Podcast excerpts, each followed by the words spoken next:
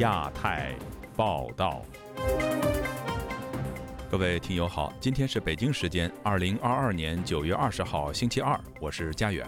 这次亚太报道的主要内容包括：连线伦敦，本台及时报道英国女王国葬仪式；贵州强制疫情隔离酿出惨剧，我们都在车上，引发舆论共鸣。美国总统拜登公开表示，如果北京武力犯台，美国将防卫台湾。中国公民记者黄雪琴被捕一年后解聘律师，亲友担心是迫于酷刑虐待。二十大前夕经济不振，河南郑州推出落后救楼式新招。接下来就请听这次节目的详细内容。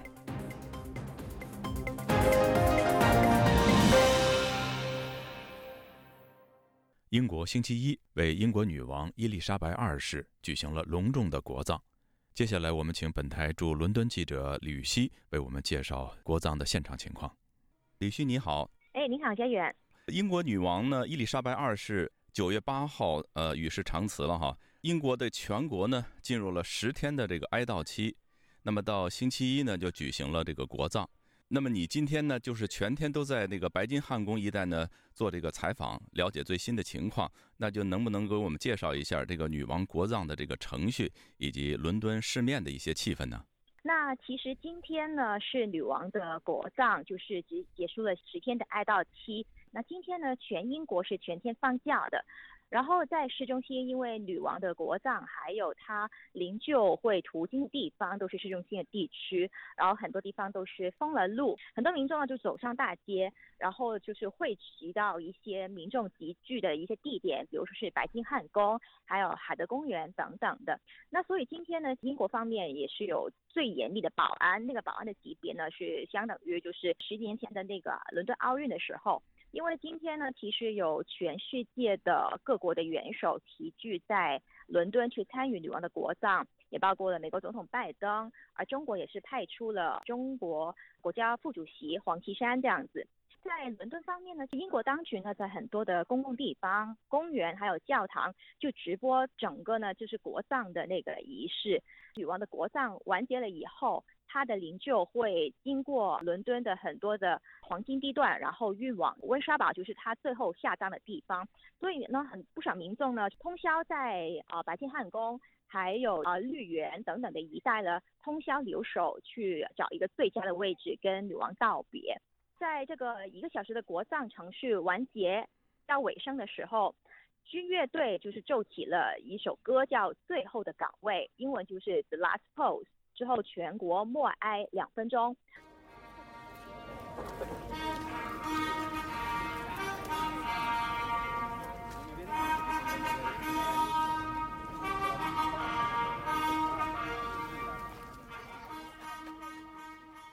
那当时呢，其实我是身在这个海德公园，现场的民众就是立即安静下来，然后低下头，就是默默的去送别他们的女王。最后呢，这个国葬是以英国国歌作为一个据点。女王的家庭呢，今天傍晚呢会举行一个不对外公开的家祭的仪式。最后，女王会安葬在圣乔治教堂里头，跟她的父亲、母亲还有她的丈夫一起长眠。女王在英国的民众心目中呢，一直的支持度都非常高。那么送别女王最后一程，那么民众都有什么样的一种感受呢？同年纪的民众都有来参与去啊送别女王，而且呢也有不同的主意的人士在现场啊。那刚才我们也采访了一位当地人，他对于女王的离世表示很震惊，因为女王基本上是伴随了他一生。他形容女王就是一个众人的祖母一样的陪伴他们一生。但是虽然是不舍得，但是他觉得女王可以在苏格兰他最爱的城堡安详的离世，他也觉得是一个很大的安慰。然后呢，就我们在现场呢，也有跟一些的华人去聊天。有一位女士呢，她是从中国来这边工作已经超过十年，她也是带着女儿一起过来。她告诉我们，这是最后一天有女王的日子，所以她觉得是一个历史性的一天，她觉得要来见证。呃，最后一天就是可能就是以后就没有这个这个这个 moment 了。呃，以后也没有，因为也没有女王。然后我觉得全就是全世界的人对她的这个尊敬，你就是你可以在今天这个这么多的人这个场面，你可以看到有多少人都来，就是来 pay 这个 tribute 和 respect to you 和，所以我觉得今天可能等的时间比较长，啊，然后呃，我觉得可能你可能站的比较远也看不到，但是我觉得站在这里表示我们的心意，我觉得对他的尊敬，我觉得不不管是从全球哪个地方的来，呃，表示我们的心意对他的尊敬，然后送他最后一程。现场呢也有不少的香港人啊，因为英女王在香港心目中有着举足轻重的一个地位。刚才你提到了，就是今天呢，就来自世界很多国家的这个元首啊、啊首脑啊，都来参加这个女王的这个国葬。那么出席女王的这个国葬呢，在关于中国代表团的这个安排呢，呃，之前呢好像发生了一个风波吧，可以讲。说到这个风波呢，是为什么呢？那我们要从去年开始讲啊。那去年呢，因为有啊英国方面有很多位的国会议员为这个新疆的人权问题去发声，中国方面呢就制裁了英国有七位的议员，包括上议员还有下议员。那之后呢，就是英国方面的反应呢，就是国会是禁止中国驻英国大使郑泽光去进入到国会的建筑群。刚才讲到了，就是中国的大使不能进入到英国的这个国会建筑群。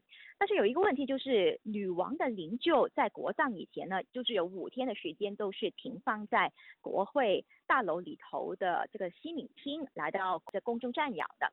按照程序呢，其实各国元首或是元首的代表到了英国以后呢，其实呢是会先去国会大厦去瞻仰女王的仪容。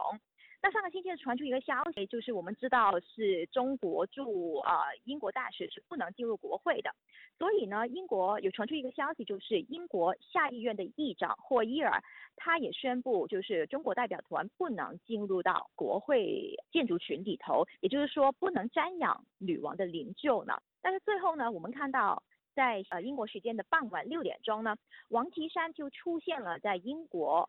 国会里头的西敏厅，然后呢，就跟前中国驻英国大使刘晓明呢一同去瞻仰女王的仪容，而且呢是戴上口罩。为什么会有出现这个情况呢？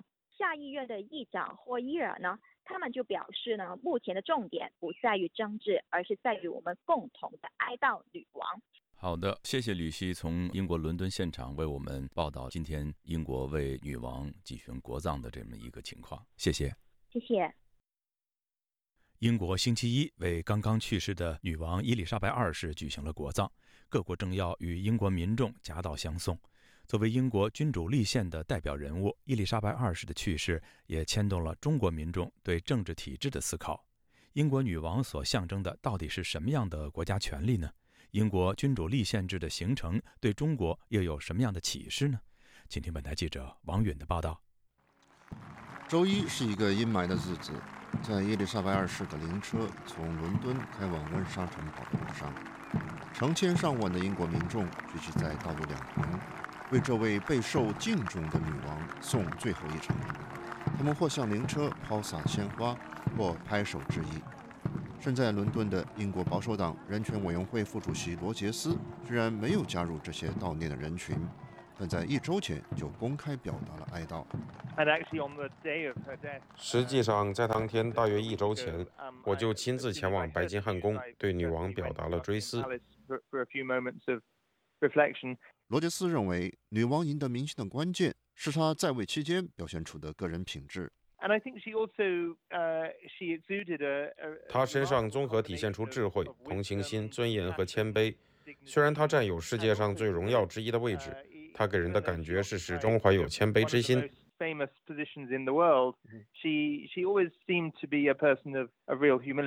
罗杰斯分析说，因为立宪君主制的缘故，伊丽莎白二世这样的虚位君主对民主制有独特的作用。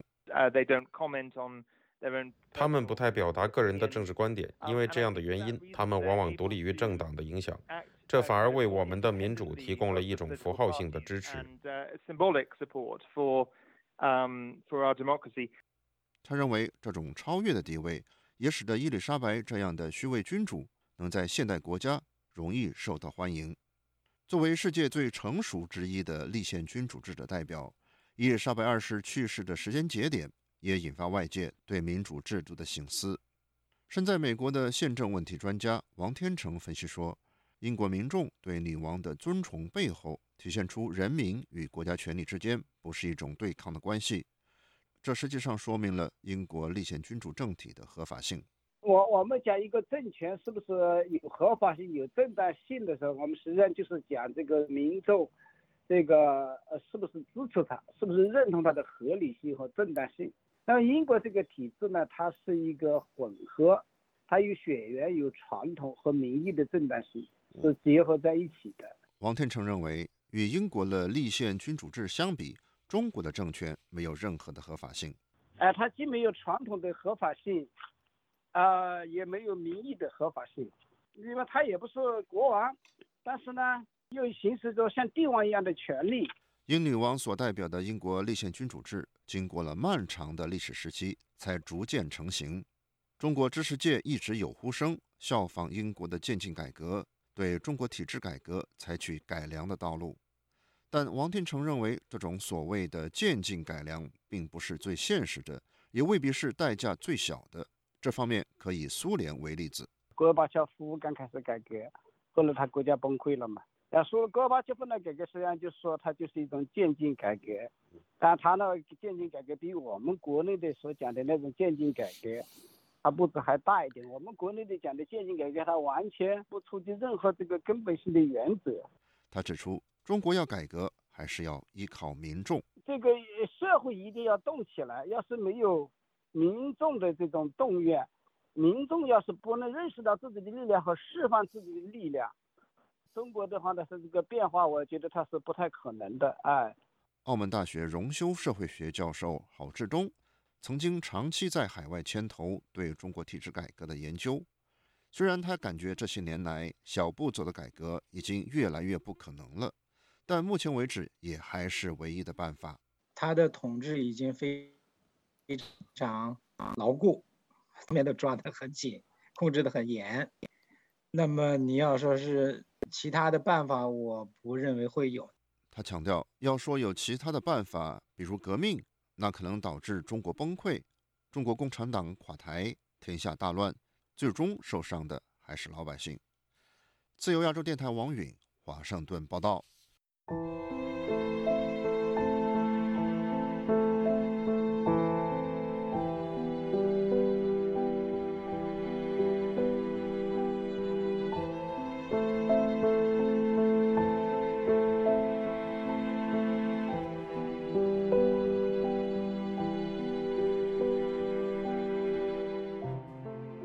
州一辆执行转运涉疫民众的大巴车日前发生严重车祸，导致数十人死亡。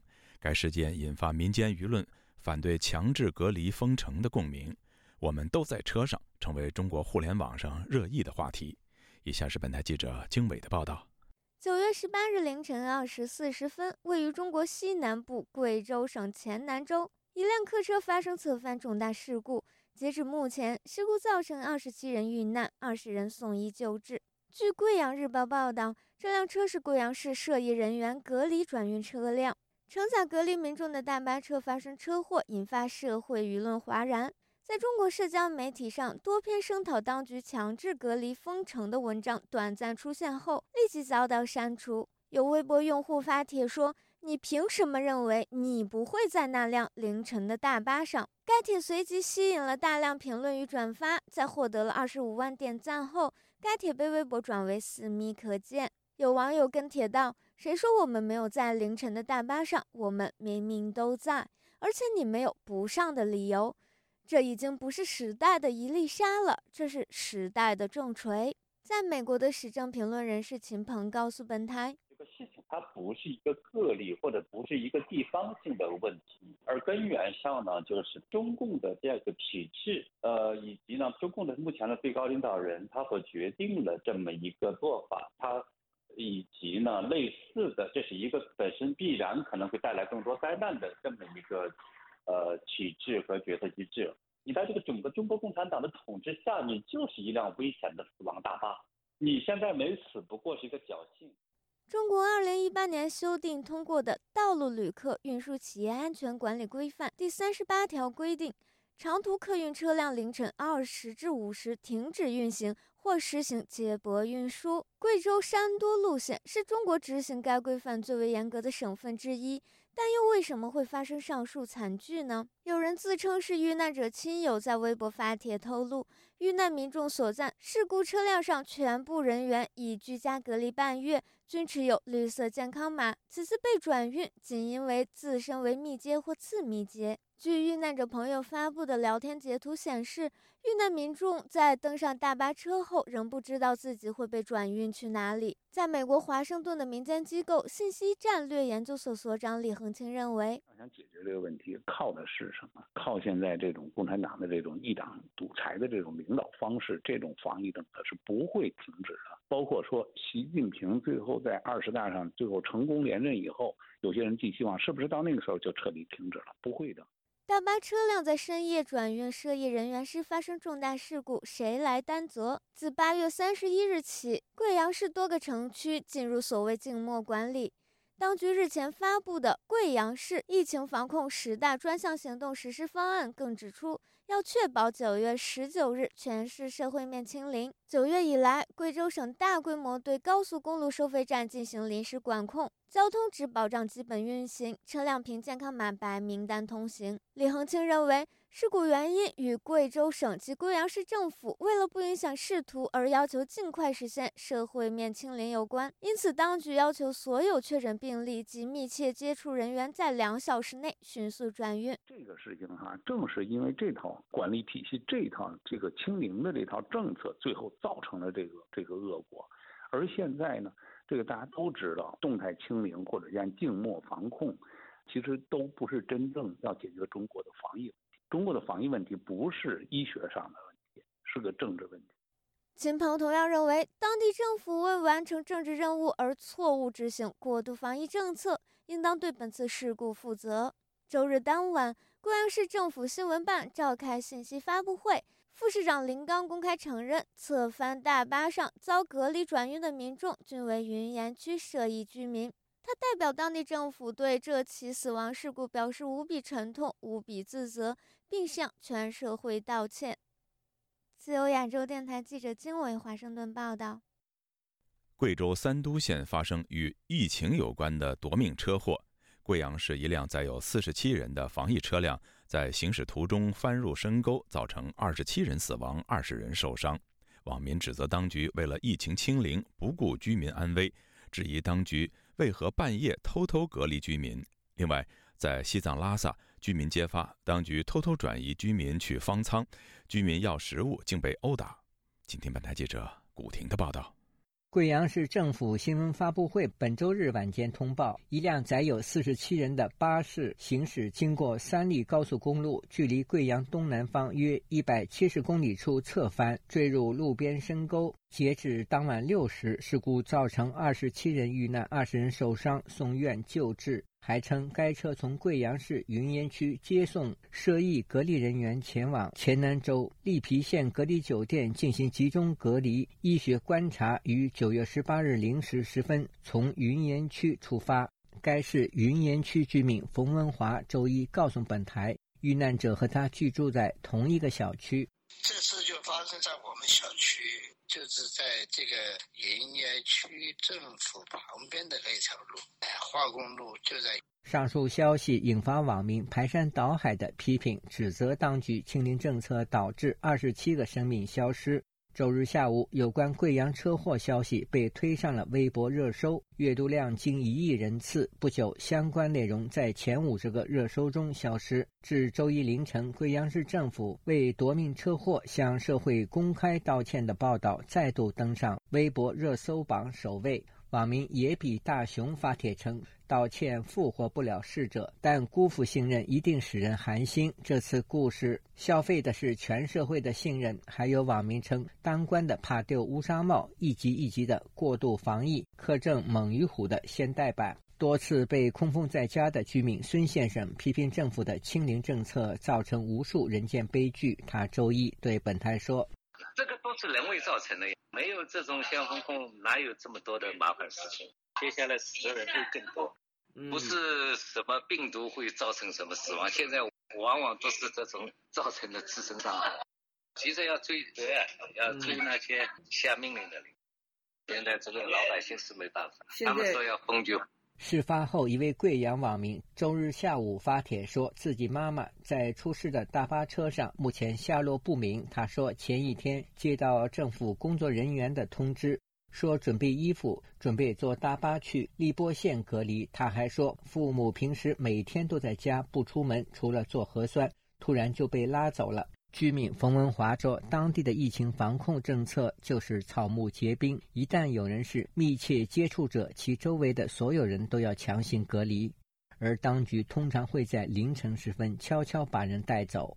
晚上有大批的人在属于隔离，一个小区发现病例以后，整个小区还不是还不是发现病例，有有这个密切的人，可能都要再出去带走，因为他。”要完成他的这个十九号解封的这个任务定目标。连日来，中国网民批评政府的清零政策，质问当局为何在外国进一步放宽疫情防控，甚至取消进出口限制的情况下，继续毫无道理的封城。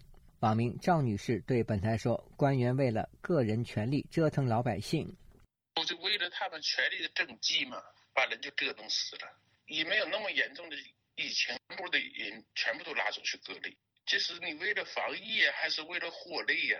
不隔离，为什么不能在家隔离？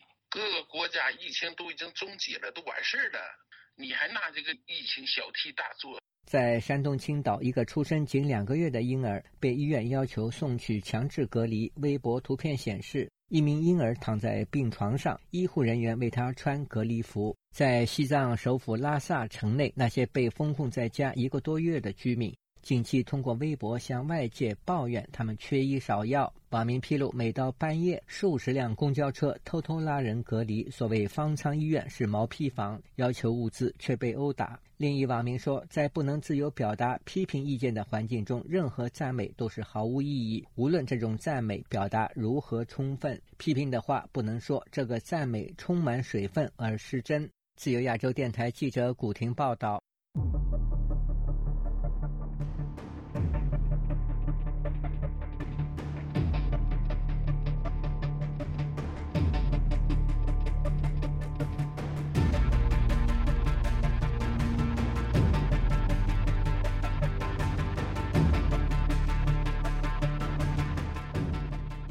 美国总统拜登日前公开表示，如果中国武力犯台，美军将防卫台湾。拜登同时强调，美国的一中政策没有改变，也不会鼓励台独。拜登有关台湾问题的最新表态，引发各方舆论关注。今天，本台驻台北记者黄春梅发来的报道。美国哥伦比亚广播公司 CBS 六十分钟的访谈中，主持人问拜登：“中国国家主席习近平是否知道你对台湾的承诺？”拜登回答：“中美两国在很久以前签署一份协议，那就是一中政策，并且让台湾对独立问题做出自身的判断。但美方对台湾独立不会采取行动，也不鼓励。”主持人继续追问：“美军是否会保卫台湾？”拜登给了这样的答案。是的，如果真的发生了前所未有的攻击，这一段专访时间落在习近平与俄罗斯总统普京见面的同一天。节目里提到，很多人担心俄罗斯入侵乌克兰可能会激发中国攻击台湾。节目说明，从一九七九年以来，美国的政策是认知台湾是中国的一部分，但对美军是否会捍卫台湾的民主政府保持沉默。六十分钟提到。在采访白宫官员后，告诉他们，美国的政策没有改变。美国官方不会说美军会不会保卫台湾，但美国三军总司令有自己的看法。So unlike Ukraine, to be clear, sir，跟乌克兰不同，需要厘清的是，如果中国入侵，美国军队的男女将保卫台湾吗？Chinese invasion. Yes. 台湾国防安全研究院国防战略暨资源研究所所长苏子云接受本台访问时，解读拜登的谈话。主持人的用意很清楚，就是怕拜登他又是口说是他要排除口误了，所以问了呃，这就追问。所以我想，这拜登的这个态度已经很清晰了。苏子云指出，访谈里讲的男女是美国这二十年政治文化常用，很清楚指的是军队，不只是后勤补给，是军队直接协防台湾，走向一个建构型的清晰，它是一个中国政策，然后不支持台独的人，但是底线就是那个什么。呃，就是阻止武力改变现状。那现在把军队讲出来。美国德州圣托马斯大学国际研究与当代语言学系主任叶耀元对本台表示，美国所谓的战略模糊，是指在表面层次，美国不会把保护台湾与否说清楚，但行为本质上，美国是否内部认定，如果发生战争，它就是会保护台湾？台海政策有没有改变？可能是没有改变的，只是他把它讲清楚而已。他把过去我们认为的那个可以诠释的战略模糊，把它改成战略清晰。丹江大学国际事务与战略研究所副教授李大中认为，拜登一直讲同样的话，至少表示他的心中是这样的认定。在拜登心目中，哈，就是已经好几次就是记者直接问他类似的问题，可他答案的是非常非常的相似，就是基本上他会比。比过去的美国总统的答案更加的明确。对于拜登再度重申美国政府对台湾的安全承诺，台湾外交部发言人欧江安十九日表达诚挚感谢。李大中提到，部分人士认为，假设中共要武力犯台，美军不同形式的介入和干预，早就在他们的想定里。也就是美国说模糊或清晰，但是对中共来说，一定是料敌从宽，设想美军会进来。麻烦地方是哈，你永远不会知道美国的美国的做法是什么，除非等到那一天。而且等到那一天，代表之前的贺主都失效了。啊，不管你的模糊跟清晰的目的，就是要避免战争。中国国务院台湾办公室发言人朱凤莲回应：“世界上只有一个中国，台湾是中国的一部分。”他重申，正告民进党当局以美谋独，死路一条。自由亚洲电台记者黄春梅台北报道。美国五角大楼最近将台湾事务纳入中国办公室，此举对北京释放了哪些信息？而又对台海局势有什么影响？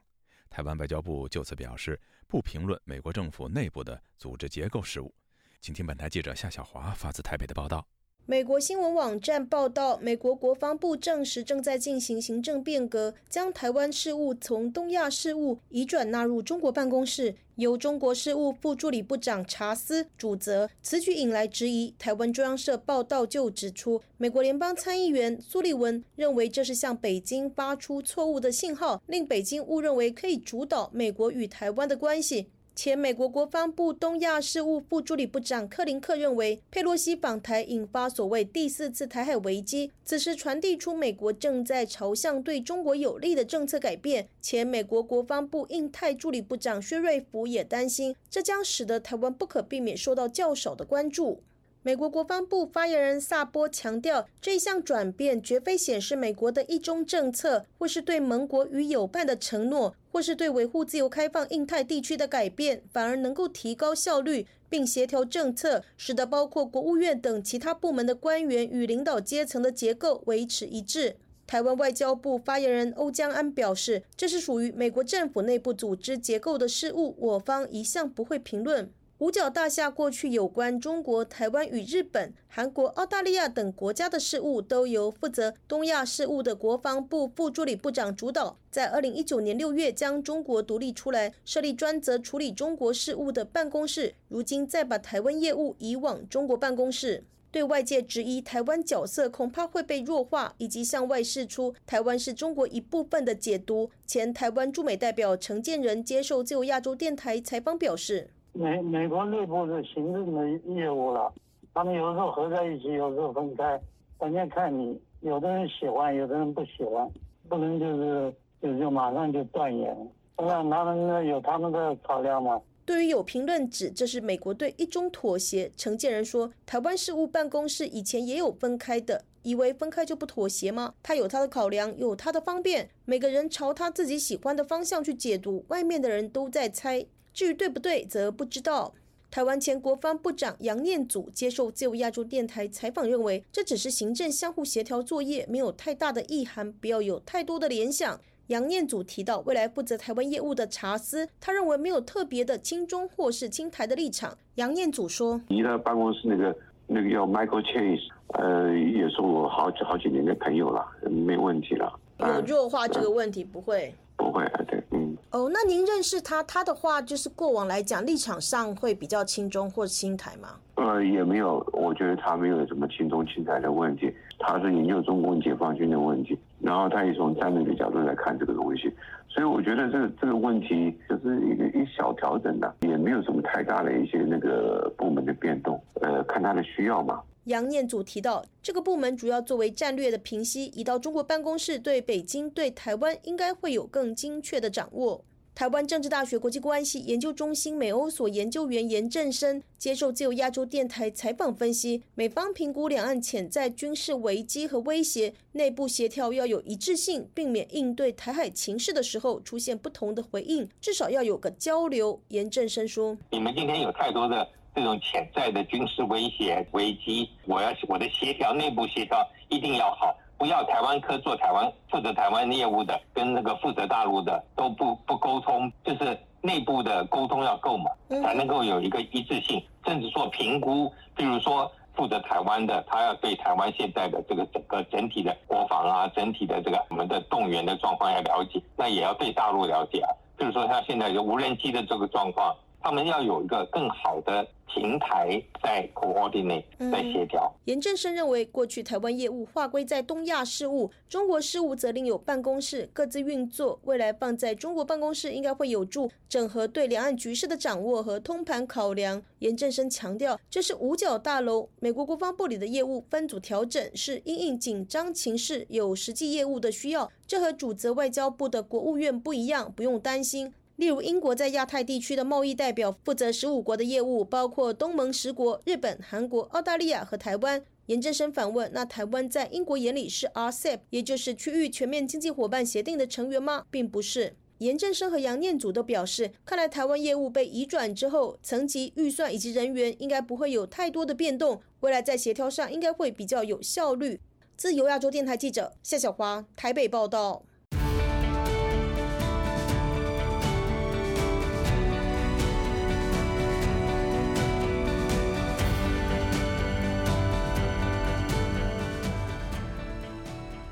被指涉嫌煽动颠覆国家政权罪的中国独立记者黄雪琴和职业病权益倡导者王建兵已经被广州警方拘捕一周年。他们的朋友对本台表示，黄雪琴在同意委派代表律师后，又突然解除聘用，担心他是受到了酷刑，或者是在非自愿的情况下做出的决定。详情，请听记者陈子飞的报道。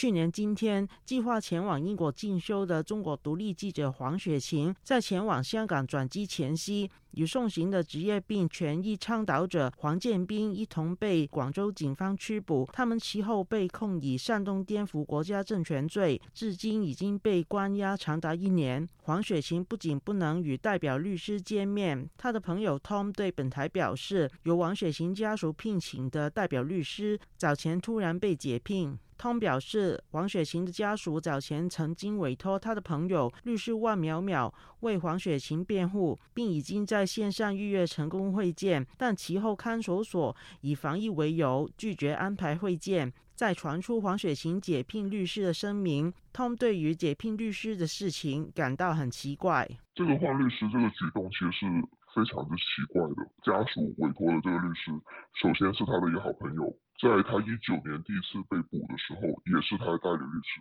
应该是有一个比较充分的信任关系。而且雪晴他本人也是同意了来委托这个律师的，突然间就被换掉了。我们其实非常担心他是在一个什么情况下，是不是一个自愿的情况下做解约的这个动作？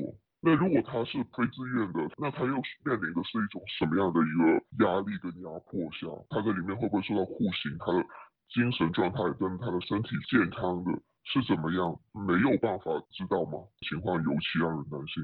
汤表示，据了解，他们的案件经历两次被退回补充侦查，上个月的中旬已经被转送到广州市中级人民法院。黄雪琴现在由官派律师为代表，而黄建斌没有被更换律师，也曾经与代表律师见面。汤表示，黄建斌目前正在调节身心的状态。他前五个月被单独关押的，没有任何人可以跟他接触。他其实，在那个状态下的心理状态啊，或者身体状态都是很差，因为他本身其实有抑郁。过了五个月以后，他回到了就正常的看守所关押，就至少你旁边还是有人，至少建斌是没有换律师的。他现在可能就稍微调整和恢复，相比起他前五个月单独关押的时候，应该状态是有稍微有有所好转的。汤表示，目前不知道案件何时开庭，担心案件再拖延，他们的情况会更差。汤表示，作为他们的朋友，不会放弃呼吁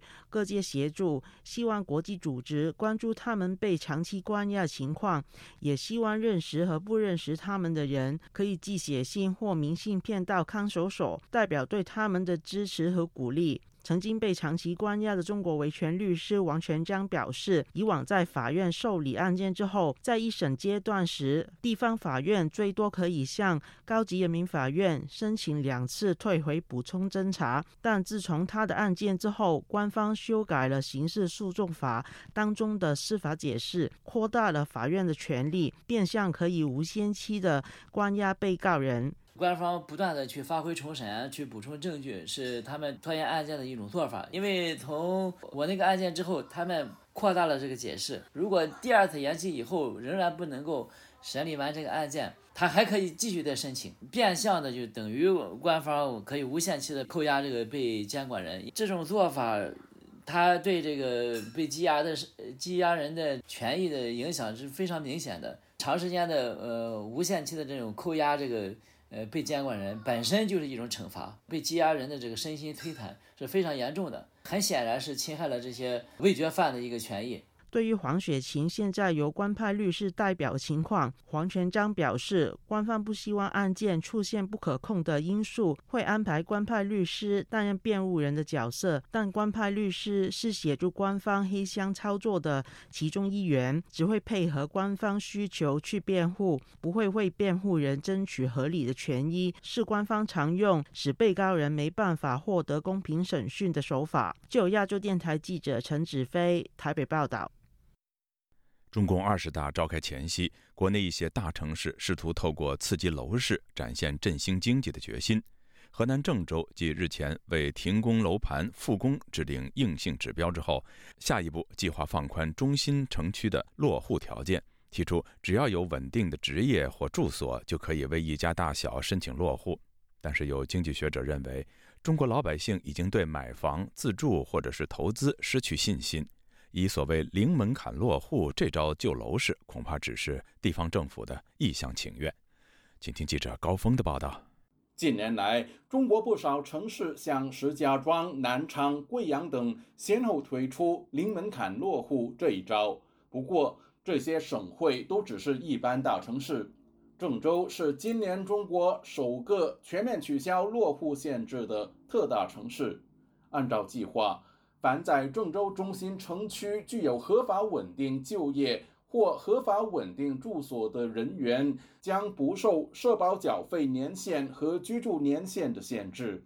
本人及共同居住生活的配偶、子女和父母，即可在郑州市申请登记城镇居民户口。特大城市突然全面取消落户限制的原因，据官媒河南商报分析。抢人显然是主要出发点，经由抢人来维持房市稳定。毕业于山东大学的金融学者司令回忆说，在胡锦涛执政年代，社保缴费和居住年限一直是中国人买房的障碍。在那个时代呢，啊，购房者是有钱也是没法买房的，因为他们还需要满足一系列其他的条件，也事实上呢是抬高了。很多特大城市和超大城市落户的门槛。那么那个时候，地方政府为什么说，那么用这些规定来限制购房者在本地落户呢？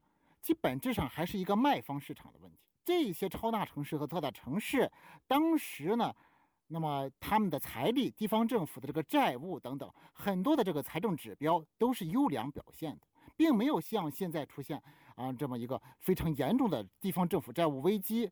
司令说，宏观调控政策的有效性大打折扣，已成为中国经济的顽疾。现在的问题是，市场大量这个购房者持币待购。还有的问题是你仅仅放宽这个社保缴费年限，还有居住时长这些限制，让他们来落户。现在恐怕这一招都已经不能够奏效了，人们已经不买账了，因为人们觉得我就算进城买了房，又能怎样呢？那么社保现在跟不上，那么看病呢照样得花钱。中国呢其实是社会保障这个体系并没有兑现。他说。无论自住也好，投资也好，对于中国老百姓来说，进城买房的吸引力早已大不如前。而现在呢，中国的房价跌跌不休，一直呢出现一个呃上扬的这个乏非常乏力的这种窘境。如果是这样的话，那么这个房地产市场这个景气恐怕将会是化成泡影。那么所以说呢，这些人想要进城市里边买这个投资房，把城市里边这个房地产市场给炒起来，恐怕中国中国政府啊这个想法是一厢情愿而已。台湾台北海洋科技大学通识教育中心副教授吴建中表示，最近两年郑州作为特大城市，接连遭遇疫情和水灾冲击，若面对其他省市的竞争，不能稳住人口。势必影响税收和政策推行。如果我要居住在城市里面，或者我要留在城市里面，第一件事情我必须呃要有这样的一个工作。但是这两年因为疫情的关系，所以收入跟这个呃支出的部分变得不是那么的稳定，所以就可以看到你呃这些大城市的部分有出现人口流动跟人口移出的这样的一个现象。那因为郑州又是属于内陆城市，那它吸纳人口的这个部分不及这个呃沿海的这个城市。郑州市政府因应烂尾楼风波，早前下发关于开展保交楼专项行动的文件，要求大干三十天，确保全部停工楼盘持续复工。但吴建中担心这些硬指标可能造成后遗症，这些房企。它是不是能够在这一些呃政治运动之后，能够持续盖楼，能够持续的保持这个楼层新建的品质？哪怕是有这样的一个呃楼房的零门槛的政策，但实际上面它对于资金的这个筹备情况，那目前推出这样的政策出来的话，其实是缓不济急，也没有办法达到立竿见影的效果。他相信，二十大闭幕后，中国仍将持续动态清零，加上产业供应链重组等不利因素，都将令经济雪上加霜。老百姓买不起楼，供不起房贷，也就不足为奇。自由亚洲电台记者高峰香港报道。东莞和深圳两家公司下辖的四家企业近期先后宣布解散和停业，倒闭原因都与订单缩减有关。其中，深圳威利玛电器是一家三十多年的老牌港资企业。业内人士认为，因为订单缩减造成企业倒闭的现象将进一步向江浙一带蔓延。以下是记者古婷的报道。继东莞老牌港资企业爱高集团两周前宣布停业之后，东莞市嘉诚科技有限公司、嘉宏五金制品有限公司上周五对全体员工发公告，由于公司订单严重缩减。公司生产经营发生严重困难，决定于当天宣布结业。公告写道：“公司现已无力支付员工经济补偿金，员工可以通过劳动仲裁等合法途径主张经济补偿金等其他合法权益。公司对此决定给员工造成的影响深表歉意。”曾经是农民工的江苏宜兴时事评论人士张建平对东莞近期出现大量企业倒闭。对中国企业前景表示担忧。他本周一接受自由亚洲电台采访时说：“现在广州、深圳、东莞这些地方发现这种结业情况呢，让我想起了零七年、零八年席卷全球的那次金融风暴，一片萧条。两个月之后，订单纷至沓来，对吧？马上我们就恢复了生机。那么现在还能不能有这样的智慧的国家领导人？这是一个非常让看到很难接受的一个事实。公开资料显示，东莞市嘉诚科技有限公司和嘉诚五金制品有限公司成立于二零一八年九月。公司业务包括研发、生产、加工、销售五金制品、五金机械设备及配件、电子产品、通讯设备、通讯设备的技术开发、货物或技术进出口。张建平认为，广东出现大批企业结业现象，主要与疫情清零政策有着密切关系。他说。有反思你也不敢提出批评，这是最可怕的。呃，这一家科技公司跟五金制品有限公司还是一家良心企业，对吧？它垫付了这个八月份、九月份的工资，缴纳了社会保险，但是确实无力支付了这个无力支付这个员工的经济补偿金了，因为折腾了两三年了，那么企业确实是承受不了。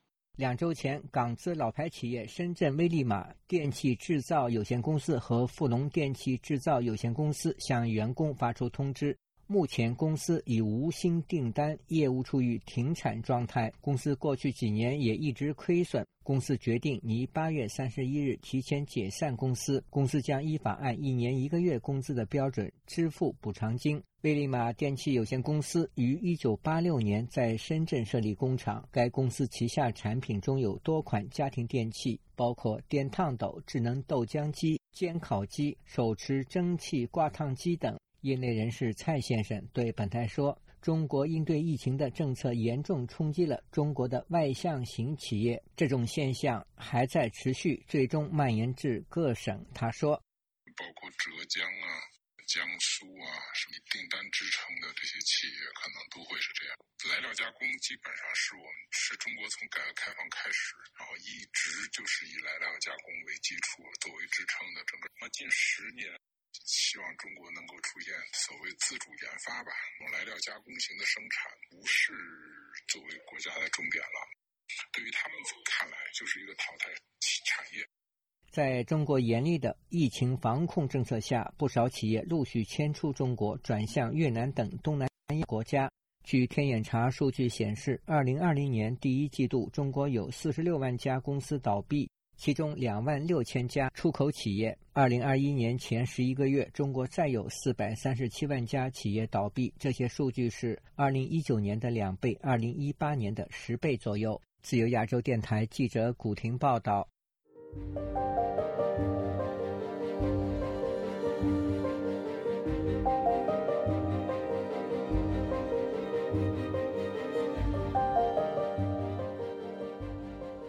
最近，有关台湾国家安全局局长陈明通访问泰国的行踪遭网络曝光一事，引发舆论关注。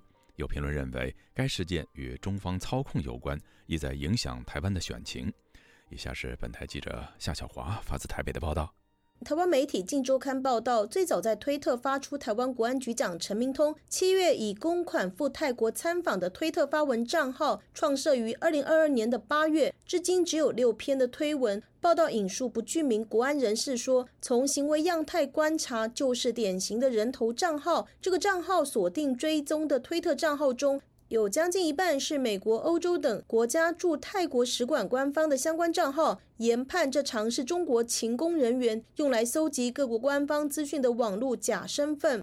该名泰国网红贴出陈明通的照片，背景好像在机场。以陈明通近距离直视、没有戴口罩来研判，应该是入境的时候被要求拍下脸部辨识系统，也就是刷脸照。他的推文指出，台湾情报局长陈明通近日访问泰国，不但坐船看湄南河两岸风光，也是为了情报与泰国国家健康安全局合作，并说泰国国家健康安全局主任欢迎陈明通的到访。陈明通入境泰国班机的时间、下榻酒店的账单，以及前国安局副局长陈文凡等人入境的照片和其他情报官员的资料都被曝露。陈明通作为台湾国家安全最高首长，访问泰国的行程遭到刻意的曝光。在台湾炸开了锅。在野党的民意代表质疑是否为民进党或是国安单位内斗，以及台湾和泰国出了什么问题。国民党籍立法委员陈以信接受自由亚洲电台采访就指出，立法委员对国安局长访问泰国一无所知。他说。我完全不知情啊，相信外交及国防委员会的委员也都不知情啊。他到底是什么时候出国的？然后出国是为何原因？他应该要对外来说明。毕竟国家安全啊不可儿戏，也不可以有这种疏漏。有台媒引述不具名的知情人士称，台湾和泰国虽然没有邦交，双方仍然有默契。这一次遭到揭露资讯，可以见到陈明通并非从公务员通道入境。驻泰情报官员和与泰国合作机制必须要检讨。陈以信质疑：到底是一个机密而重要的国安行动被探知，还是是一个不必要的旅游行程被人家爆料？如果他是去做公务、做机密的行程，对国家安全有益的，那这件事情本身的被透露，显然台泰方面双方啊的互信有了问题。陈明通至今没有出面说明，国安局只有回应，没有评论。以及国安局对于现阶段国家安全的情势，均持续密切掌握与研析，并适切的应处。执政党民进党及立法委员王定宇表示，陈明通是不是出国访问没有办法确认。王定宇说：“纵使是出国访问，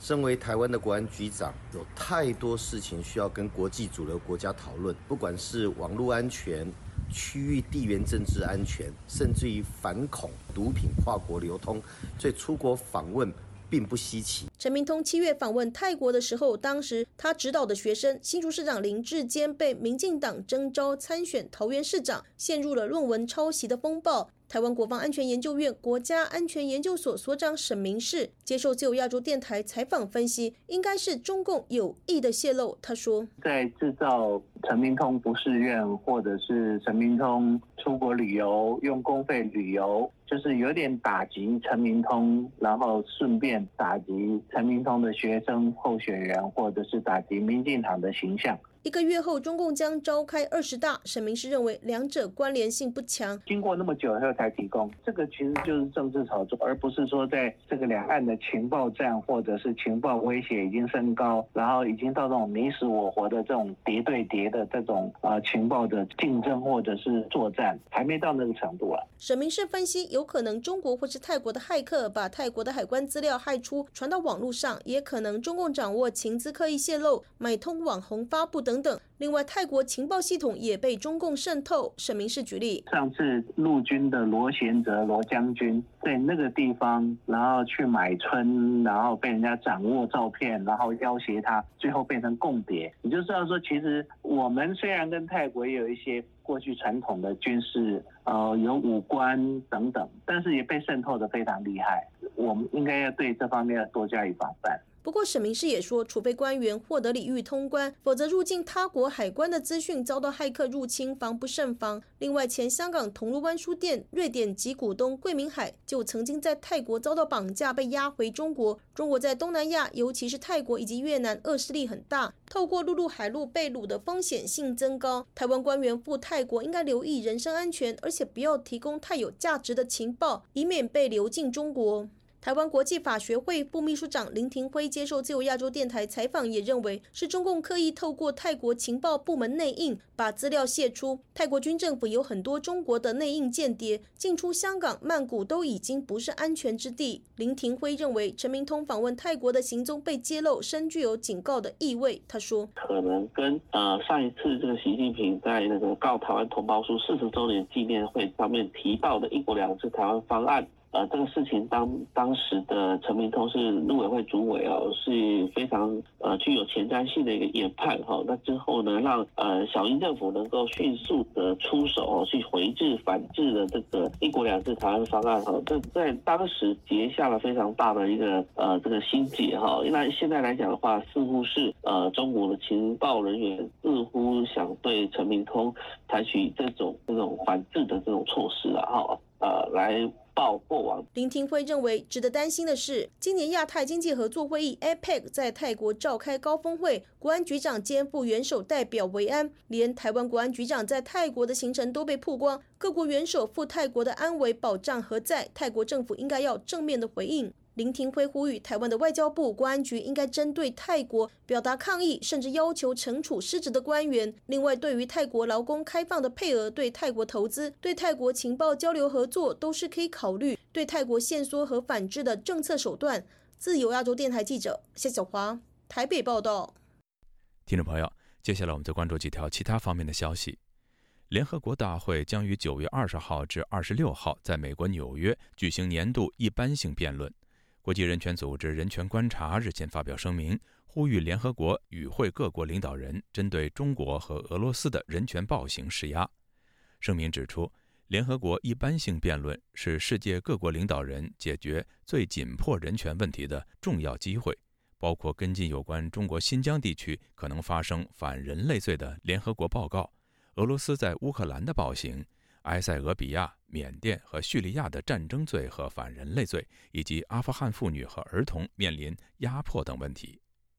人权观察联合国主任路易斯·夏伯诺在上述声明中强调，世界各国领导人应该利用联合国大会的全球舞台，将焦点集中在中国和俄罗斯当局的无数罪行上，寻求将大国绳之以法，将为解决全球范围内侵犯人权行为打开大门。俄罗斯联邦安全会议十九号主动表示，俄罗斯和中国已经同意在国防议题方面深化合作。两国未来的合作重点将是举行联合演习。据路透社报道，俄罗斯联邦安全会议发出声明指出，中俄双方同意进一步加强军事合作，重点是联合演习和巡逻，以及加强总参谋部间的联系。不过，新华社报道没有提到俄方有关深化国防合作、举行联合演习这样的具体明确的消息。捷克参议院教育、科学、文化、人权及请愿委员会主席德拉霍斯十八号率领访问团一行搭乘土耳其航空公司的班机抵达桃园国际机场。台湾外交部在上周六晚间发布的一份新闻稿中表示。德拉霍斯此行将拜见总统蔡英文以及行政院院长苏贞昌，并拜会立法院院长尤锡坤以及相关部会首长。各位听众，这次的亚太报道播送完了，谢谢收听，再会。